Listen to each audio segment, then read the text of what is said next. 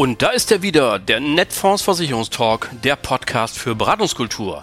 Ihr Maklerradio für mehr Akquisition, für mehr Umsatz. Am Mikrofon begrüßt Sie wie immer Oliver Bruns. Moin!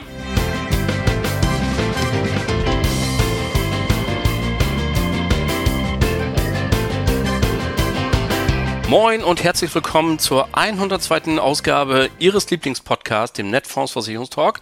Vielen Dank, dass Sie wieder dabei sind, dass Sie streamen, dass Sie downloaden, dass Sie einfach hören. Finde ich total super. Freut mich. Was habe ich denn heute für Sie ins Schaufenster gelegt? Nun, ich habe natürlich wieder einen ganz fantastischen Gast.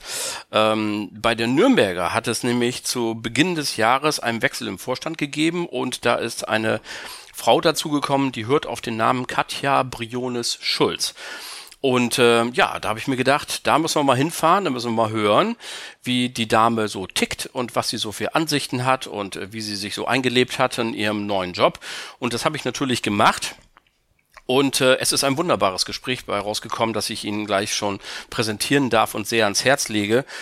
Ich habe sie gefragt, warum sie denn eigentlich so auf Versicherung steht, was das Besondere ist. Und ja, das ist alles kein Zufall, hat sie gesagt. Sie findet die Branche mich wirklich richtig gut und hat mir einen Satz gesagt, den hören Sie gleich auch aus Ihrem Munde, aber ich darf ihn einmal vorwegnehmen, weil ich den so cool finde und weil ich so denke, warum ist der mir eigentlich nicht früher eingefallen? Sie sagt nämlich, Versicherungen stärken die Resilienz einer Gesellschaft und darauf können wir stolz sein. Recht hat sie. Resilienz stärken, also die Resilienz, das heißt, den Umgang mit Krisen, mit, mit schwierigen Situationen und so, sozusagen zu meistern. Das ist damit gemeint und die Versicherungswirtschaft an sich sorgt natürlich davor, wenn ich Gesundheitsversorgung habe, wenn ich weiß, dass es eine Rente gibt, wenn ich eine Haftpflichtversicherung habe und weiß, Mensch, wenn ich mal was falsch mache, dann ist da jemand, der das für mich bezahlt. Dann werde ich etwas mutiger ins Leben gehen, dann kann ich mit mehr Sicherheit ins Leben gehen und kann mich einbringen, egal ob privat oder beruflich. Es geht mir gut, es geht mir besser und ich kann hier etwas bewegen. Großartig. Das hat mich total geflasht, muss ich sagen, wie der Kollege Udo Lindenberg sagen würde. Und äh, was sie sonst noch so zu sagen hat zum Beispiel zum Thema BU, zur Grundfähigkeit, zur betrieblichen BU, zur BKV und dergleichen mehr. Das alles hören Sie genau jetzt. So, liebe Leute, Business Tower in Nürnberg, 31. Stock. Die Sonne scheint, wenn auch äh, sie etwas Mühe hat, aus dem bewölkten Himmel hervorzuluken. Ähm, Blick auf das Frankenstadion und Blick vor allen Dingen auf meine heutige Gesprächspartnerin, auf die ich mich sehr freue. Herzlich willkommen beim Netfonds Versicherungstalk, Frau Brione Schulz. Hallo. Hallo, Herr Bruns, ich freue mich sehr. Ich schaue ja auf Sie. Sie, Sie haben die schöne Aussicht. ja, äh, tut mir leid, aber das, Sie haben die das, war, das hätte man, das könnte man auch falsch verstehen. So wollte ich es natürlich nicht sagen. Nein, ist alles gut. Äh, das passt schon. Liebe Frau Brione Schulz, sagen Sie mal, was fasziniert Sie eigentlich so grundsätzlich an Versicherungen? Das ist eine super Frage. Das wäre nämlich mein Schlussstatement. Aber ich ähm, dann formuliere es jetzt mal anders. Ich bin, ähm, bevor ich hier zur Nürnberger kam, ich bin ein Versicherungskind. Ja, ich bin vor 19 Jahren in die Versicherungsbranche gekommen, mhm. habe bei der Hook Coburg in der Produktentwicklung von der Pike auf das, das Handwerk eines Lebenaktuars gelernt. Dann war ich 15 Jahre in der Rückversicherung und kam letzten November zur Nürnberger. Das heißt, ich war schon immer in der Versicherungsbranche in meiner beruflichen Laufbahn und ähm, das, was mich fasziniert, ist der ähm, ja, letztendlich der Purpose, ja. Also ich, dieses Wort ist manchmal überstrapaziert, aber mhm. wir als Versicherer sind dafür zuständig, die Resilienz einer Gesellschaft ähm, zu stärken. Mhm. Und ich glaube, diese wirklich wahnsinnig positive Sinn und Zweck, den finde ich toll. Und das ist auch etwas, was ich, ähm, so mein Appell, den werde ich auch später nochmal sagen, an die ähm, wäre tatsächlich, ähm, ja, lasst uns diese positive Attitüde der Versicherung noch viel mehr äh, vermarkten. Mhm. Ja, das ist ja ein grundsätzliches Problem der Branche. Ja, es werden eine Million genau. Fälle ähm, super abgewickelt, Millionen von Geldern werden auch ausgeschüttet, aber im Fernsehen hört man dann den einen, wo es Streit gibt, etc. Mhm. Äh, wir haben im Vorgespräch über das Ahrtal gesprochen. Ja. Nach anderthalb Jahren jetzt sind 75 Prozent der Fälle abgewickelt, äh, aber auch da hören wir immer wieder, ja, da gibt's immer noch welche, die müssen immer noch warten. Ja, so weil man sich die, die Leute nicht schnitzen kann, ne? das ja. muss man eben sagen. Gut, aber ähm, wir wollen über die schönen Dinge des Lebens ja. reden, zum Beispiel über die Berufsunfähigkeitsversicherung, äh, eins ihrer Lieblingsthemen hier bei der, bei der Nürnberger und trotzdem wollen wir mal einen kleinen kritischen Blick drauf werfen. Ich habe so den Eindruck, alle reißen sich um die jungen Kunden mit geringem Risiko. Mhm. Und ich stelle mir so persönlich immer die Frage, finden Sie, dass die Branche da in die richtige Richtung geht? Ja, ich würde die Frage gerne aus zwei Perspektiven beantworten. Zum einen mal aus der Kundensicht und mhm. zum anderen auch aus der Versicherersicht. Und ich fange mit der zentralen der Kundensicht an. Und da habe ich ein sehr schönes Beispiel, da ich äh, selbst erst vor kurzem zwei Policen für meine Töchter abgeschlossen mhm. habe bei der Nürnberger, und zwar die Kindervorsorge, die äh, Vermögensaufbau for Kids.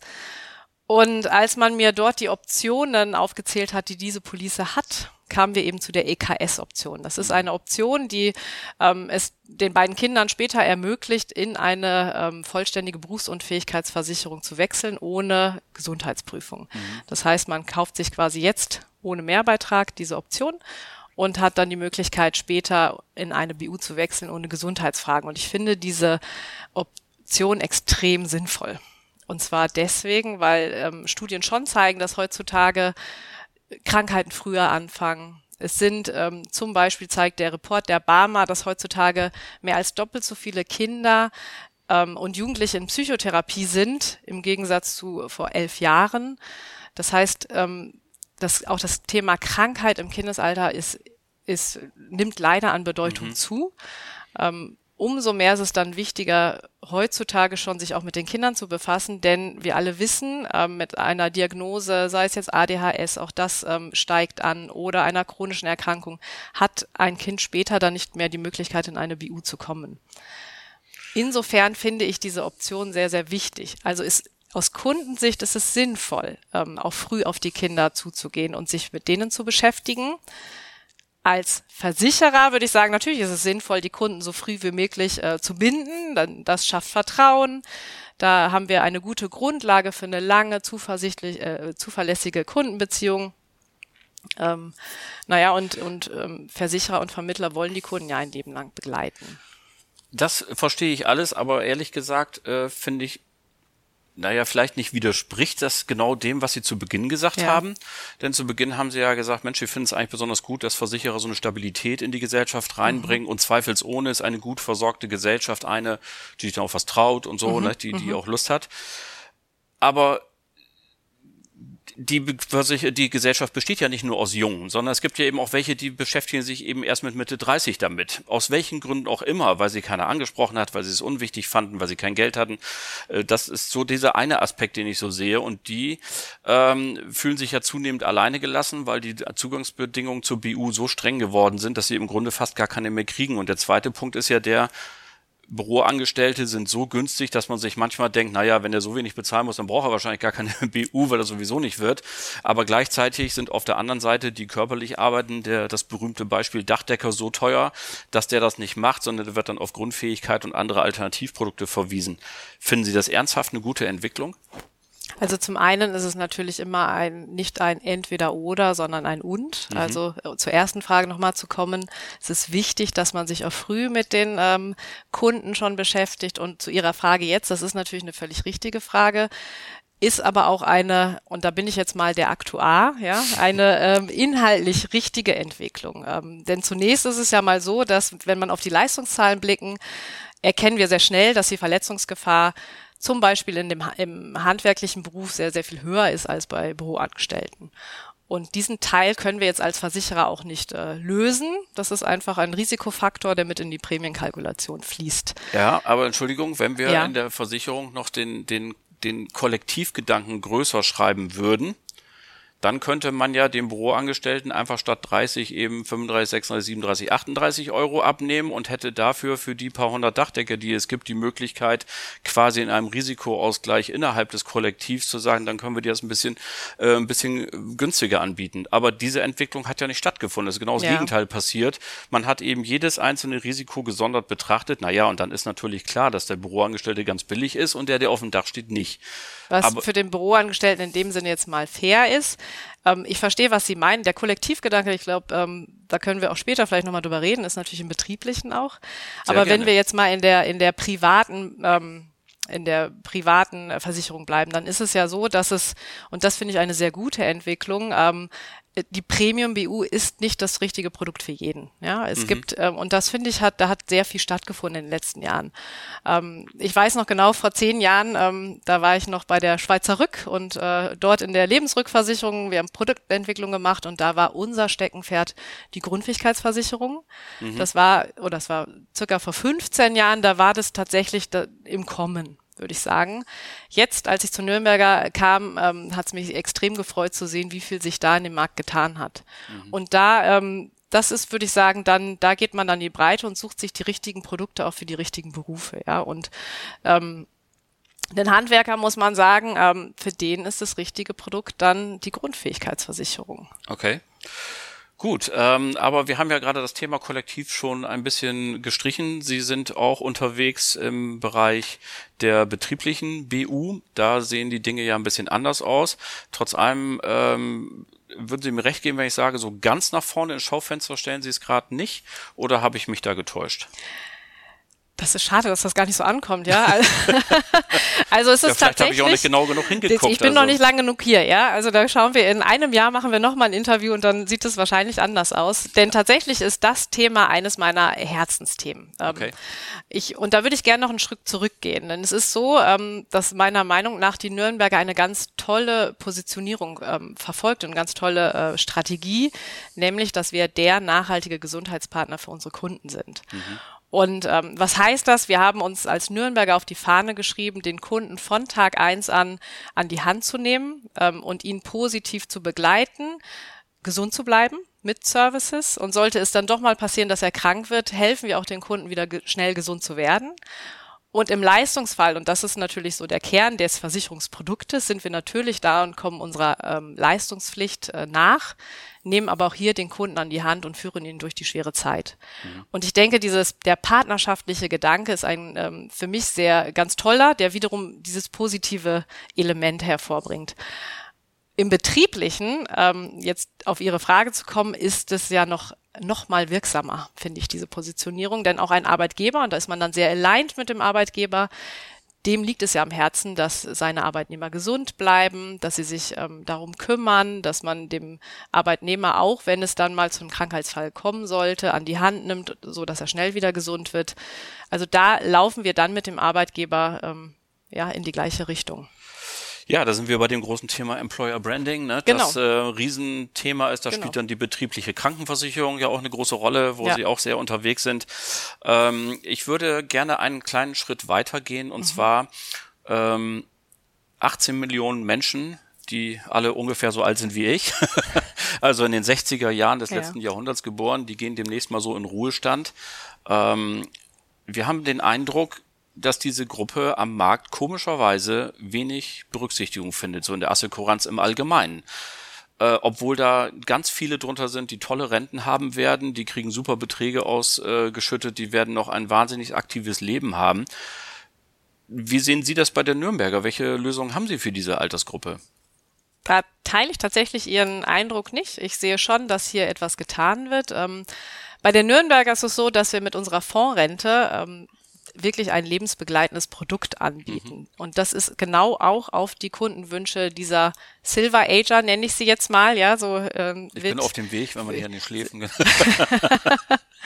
ähm, die Altersgruppe zwischen 50 und 65 äh, fasse ich da jetzt mal zusammen. Und die haben ja bestimmte Wünsche. Und das hat man sich als Nürnberger auch angeschaut, was genau sind die Wünsche dieser Gruppe. Äh, man hat herausgefunden, sie möchten, ähm, also die Gruppe möchte oft die Altersvorsorge noch etwas erhöhen. Ähm, die möchten Geld sparen für spätere Investitionen, für gegebenenfalls anstehende Hausrenovierungen. Ähm, die möchten das Risiko, Pflegefall zu werden und die damit verbundenen finanziellen Folgen natürlich ähm, versorgt haben. Sie, es gibt ein komplexes Thema der vorweggenommenen Erbfolge mittels steueroptimierter ähm, Schenkung. Auch das war ein Thema, was oft genannt wurde. Und ähm, gleichzeitig möchte die Gruppe natürlich so flexibel wie möglich sein. Mhm. Und ich denke, da ähm, bietet tatsächlich das Produkt, was wir haben, ähm, erfüllt hier alle Wünsche. Und ähm, das wurde eben genau so konzipiert, auch nach den Wünschen dieser ähm, Gruppe. Von daher gehe ich, also es ist schon auch in der Produktentwicklung schaut man auf diese Gruppe. Ja. Sehr gut, dann muss ich da wohl noch mal genauer hingucken. Ja, wir können gleich drüber reden, ja, offline. Ja, machen wir. Ähm, ich äh, kriege bestimmt einen Prospekt mit. Genau. Hol ich gleich raus. Obwohl Sie ja papierlos arbeiten, haben Sie mir verraten. Ja. Nun gut, äh, liebe Frau Brione Schulz, es ist eine gute Sitte in diesem Podcast, dass wir gerade, wenn wir uns zum ersten Mal sehen, ja. ähm, auch ein bisschen was über die Person hinter der Funktion äh, kennenlernen wollen. Und von daher gestatten Sie mir, dass wir jetzt so im Mittelteil mal so zwei, drei private Fragen stellen. Die sind immer dieselben. Also meine mhm. Hörerinnen und Hörer können das dann wunderbar vergleichen. Was haben denn so die anderen gesagt? Und damit fangen wir jetzt mal an. Sagen Sie mal, welches Buch haben Sie denn zuletzt bis zu Ende gelesen? Interessanterweise, ja, ich habe gerade erzählt, ich bin papierlos unterwegs. Ich höre tatsächlich äh, Hörbücher, ja. Mhm. Ich ähm, habe, ich kann mich gar nicht daran erinnern, dass ich wirklich mal ein Buch in der Hand hatte. Ähm, die fünf Dysfunktionen eines Teams. Die, das habe ich erst äh, ja vor zwei Monaten gelesen. Super interessantes Buch und gerade wenn man natürlich in eine in ein neues Unternehmen kommt, hier ein großes Team hat, ähm, bereitet man sich ein bisschen darauf vor und das ist ein ganz tolles Buch. Haben Sie noch so eine Top-Botschaft im Kopf? Was haben Sie mitgenommen? Ja, die, also die, was sind die typischen Dysfunktionen eines Teams? ähm, und ich glaube, das ist, da kann jeder auch mitnicken. Ja, das eine ist ähm, die äh, das fehlende Vertrauen. Mhm. Das zweite ist, glaube ich, die, jetzt, jetzt haben sie mich, aber ich äh, ja, werde es noch zusammenkriegen, ja. Ich habe meine fünf Finger, da gehen wir jetzt mal ran. Also fehlendes Vertrauen. Dann ähm, Konfliktscheu. Mhm. Auch ein typisches Beispiel, was ein, ein ähm, Team zum Nicht-Funktionieren bringen kann. Äh, fehlendes Engagement mhm. der Teamteilnehmer. Ähm, keine klare Ergebnissteuerung des Teams. Und beim fünften ich habe Sie damit ja. auch überrascht. Ist alles ja, gut. Ist gut also, aber an vier kann ich mich ja, erinnern. Das wunderbar. Finde ich auch. Äh, welches Buch haben Sie denn zuletzt nicht bis zum Schluss gelesen? Das ist wieder weggelegt. Ähm, das tue ich interessanterweise jeden Abend. Ähm, ich habe eben gelogen mit, dass ich äh, kein Buch mehr in der Hand hatte. Ich habe ja Kinder, kleine Kinder, denen ich jeden Abend vorlese und ich fange jeden Abend ein Buch an hoffe, dass sie schnell einschlafen und lege es dann ganz langsam zur Seite. Also ich lese äh, jeden Abend quasi immer nur die Anfänger der Bücher und lege es wieder zur Seite. Sehr gut. Was haben Sie denn zuletzt gegoogelt? Googeln ist, ähm, ähm, äh, da habe ich ChatGPT.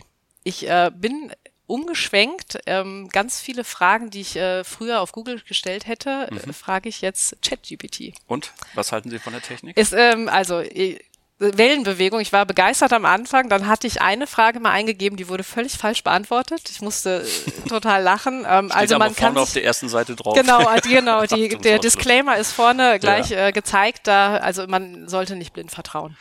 Amazon oder stationärer Handel? Amazon. Verbrenner oder E-Auto? E-Auto.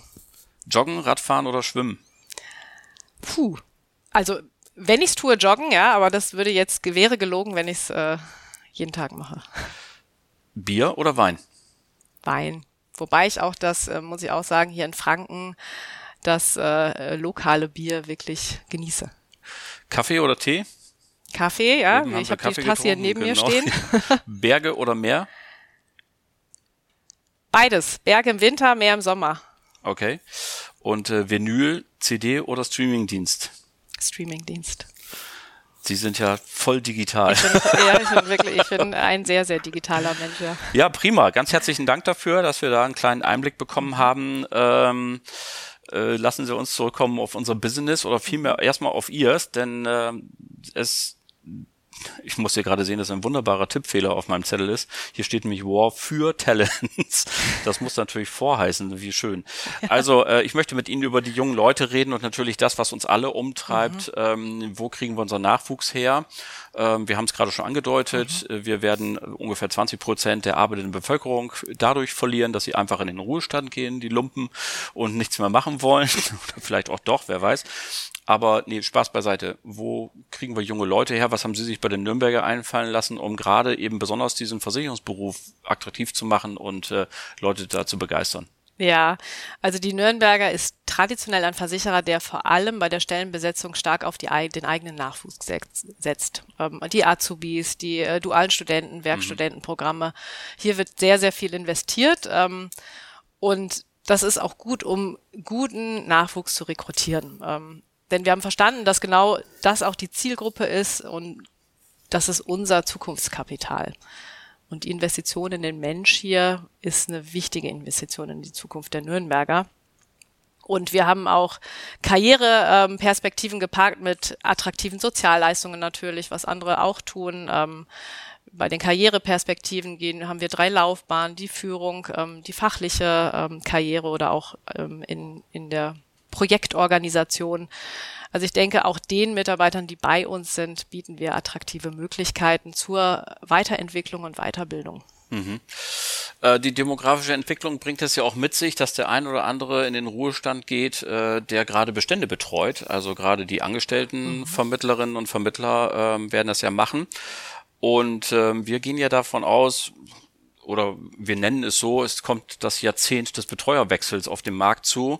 Und ähm, die spannende Frage ist eigentlich, was, was haben Sie sich eigentlich so überlegt bei den Nürnberger, wenn Ihre ganze Ausschließlichkeitsorganisation, also zumindest der ältere Teil, jetzt in den Ruhestand geht? Wer betreut denn da eigentlich die Bestände? Macht das auch ChatGPT oder wie stellen Sie sich das vor? nee, ähm, zum einen, ich glaube, wichtig ist hier zu sagen, dass die Nürnberger ähm, absolutes Commitment äh, zum Maklervertrieb, aber genauso auch zum eigenen Exklusivvertrieb äh, hat. Das und, ist unbestritten. Ähm, und es ist so, dass wir tatsächlich bei den unbetreuten, äh, bei den zukünftig äh, potenziell unbetreuten äh, Beständen, die werden wir bei uns in der Ausschließlichkeit behalten. Mhm. Also da ist schon unsere Strategie, dass wir die eigene ähm, Organisationsaufbau vorantreiben und äh, die Bestände hier auch gut auffangen. Okay, also äh, dann müssen im Zweifel die, die übrig bleiben, in Anführungszeichen, ergänzt durch die, die nachkommen, genau. müssen halt mehr machen. Werden ja, Sie, oder man baut tatsächlich noch die eigene Orga auch auf. Das wollen ja alle. Das geht ja, ja um Hauen und Stechen, ne? Ja. ja. Da, wir haben ja gerade über die Attraktivität unseres Arbeitgebers gesprochen, ja. Da muss ja. man was tun. Da werden wir genau hingucken. Da sind wir gespannt. Ein bisschen mitspielen wir auch mit, aber wir sind ja ein paar hundert ja. Kilometer weiter im Norden.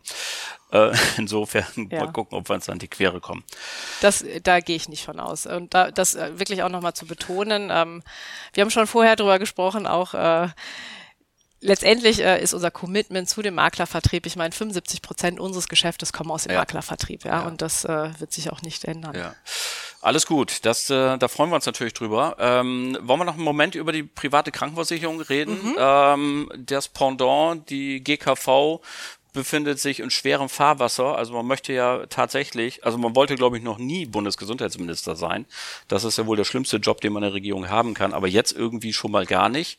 Ähm, es gibt ein Defizit nach dem nächsten, äh, je nach ähm, Zusatzbeitrag ist die 1000 Euro Grenze überschritten worden. Das ist ja durchaus auch eine psychologisch äh, nicht ganz unwichtige Geschichte. Herr Raffelhüschen fordert gerade 2000 Euro Selbstbeteiligung für die Leute und äh, gerade heute hat ein Wirtschaftsweiser gesagt, er sieht das alles ganz schwarz. Es wird zu exorbitanten Beitragserhöhungen in der gesetzlichen Kasse kommen. Wie sehen Sie das denn so als privater Versicherer? Reiben sich da heimlich die Hände und sagen so, jetzt ist das golden, die goldene Zeit der PKV gekommen oder haben Sie so ein bisschen Schadenfreude oder wie äh, blicken Sie auf den Markt? Nein, also ich meine, Schadenfreude muss man sagen, ist erstmal keine schöne Emotion, ja, und es ist auch tatsächlich hier nicht angebracht. Das äh, duale System ähm, in Deutschland ist nur dann erfolgreich, wenn es beiden Systemen gut geht, der GKV und der PKV.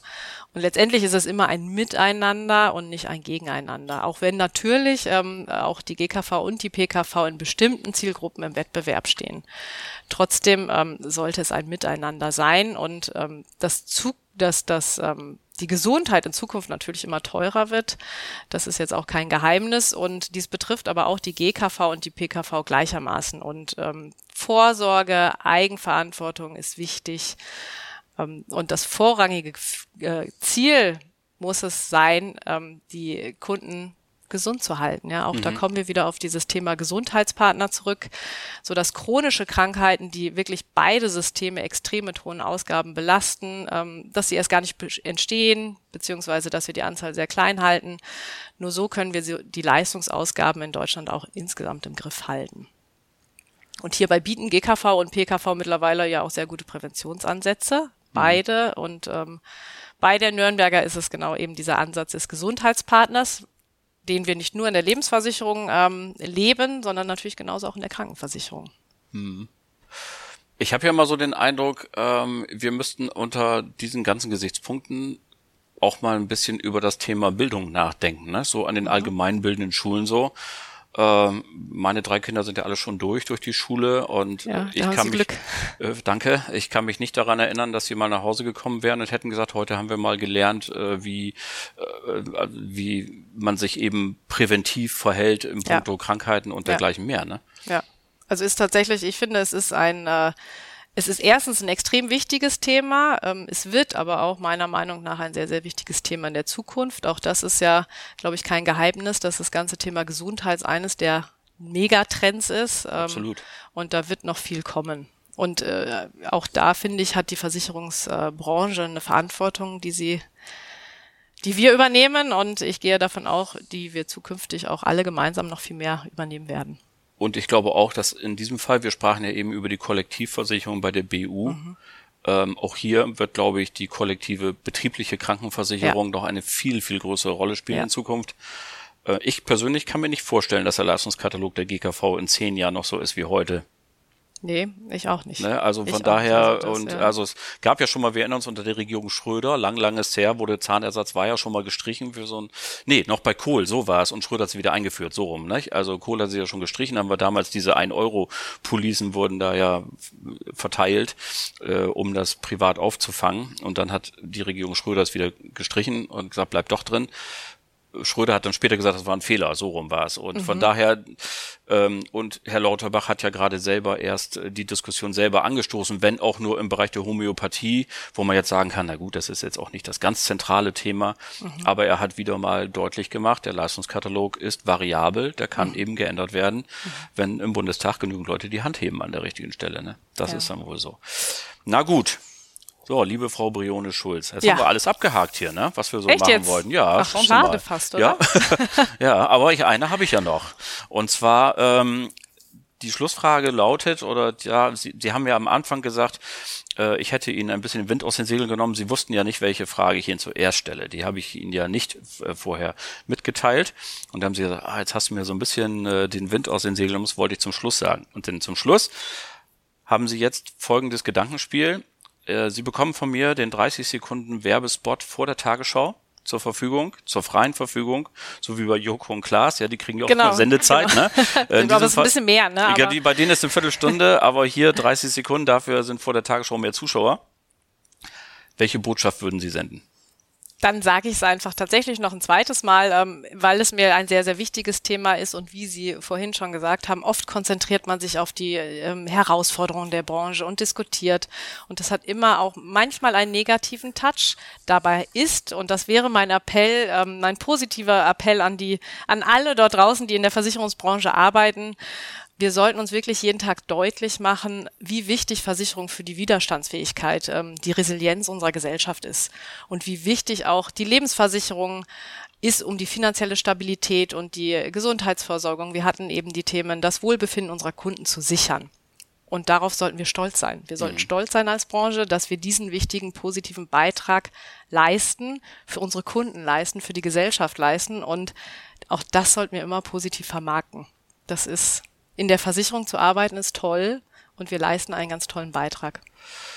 Das sehe ich auch so. Ähm, und ähm, wobei ich auch manchmal denke, ich würde das gerne auch gleich an Herrn Asmussen weiterreichen vom GDV und sagen, du könntest eigentlich auch nochmal zwei, drei Plakatwände kleben und nochmal draufschreiben, wir haben so und so viel Milliarden Schaden bezahlt und äh, dergleichen mehr. Und ähm, äh, ich habe mal mit dem Kollegen vom Volkswohlbund, mhm. dem habe ich erzählt hier im Interview, Dietmar Blesing, genau, die habe ich gesagt, wissen Sie was, schreiben Sie doch mal auf die nächste Beitragsrechnung drauf. Vielen Dank für Ihren Beitrag. Auch weil Sie gezahlt haben, konnten wir im letzten Jahr so und so vielen ja. Menschen helfen.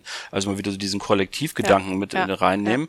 Und ähm, ne, wir hoffen, dass es Ihnen gut geht, aber wenn es Ihnen was ist, sind wir für Sie da und freuen uns über Ihren Beitrag, so dass man einfach da auch mal wieder dieses Gefühl macht, ich bin nicht hier, ja, also ich habe ja eben unten vor ihrem Turm gestanden und wenn ich hier so als einziger Versicherungsnehmer vor ihrem Turm stehe, da löst ja auch ganz merkwürdige Gefühle mhm. aus vielleicht. Man denkt immer, oh Gott, so eine große Versicherung. Ich weiß, dass sie den nicht ganz alleine nutzen, aber ähm, und so, dass man da diesen Gedanken auch wieder mehr machen. Ich finde das total klasse, da können mhm. wir nämlich alle zu beitragen und äh, von daher glaube ich auch, wir machen da einen guten Job. Liebe Frau Brione Schulz, es war mir ein großes Vergnügen. Herzlichen Dank für Ihre Zeit. Vielen Dank auch für die Einladung. Ähm, Herr Bruns, ich freue mich aufs nächste Mal. Sie haben ja gesagt, in einem Jahr sehen genau. wir uns wieder. Ja, dann Und da reden wieder. wir dann nochmal über die betriebliche. Und dann wollen wir sehen. Ne? Genau. Dankeschön.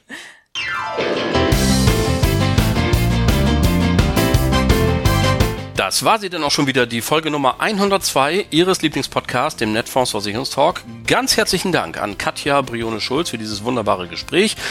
Danke an Sie alle fürs Zuhören. Die nächste Folge gibt es dann am 5. April 2023. Bleiben Sie uns bis dahin gewogen und vor allem bleiben Sie gesund. Allen Kranken gute Besserung. Schöne Grüße aus Hamburg, Ihr Oliver Bruns.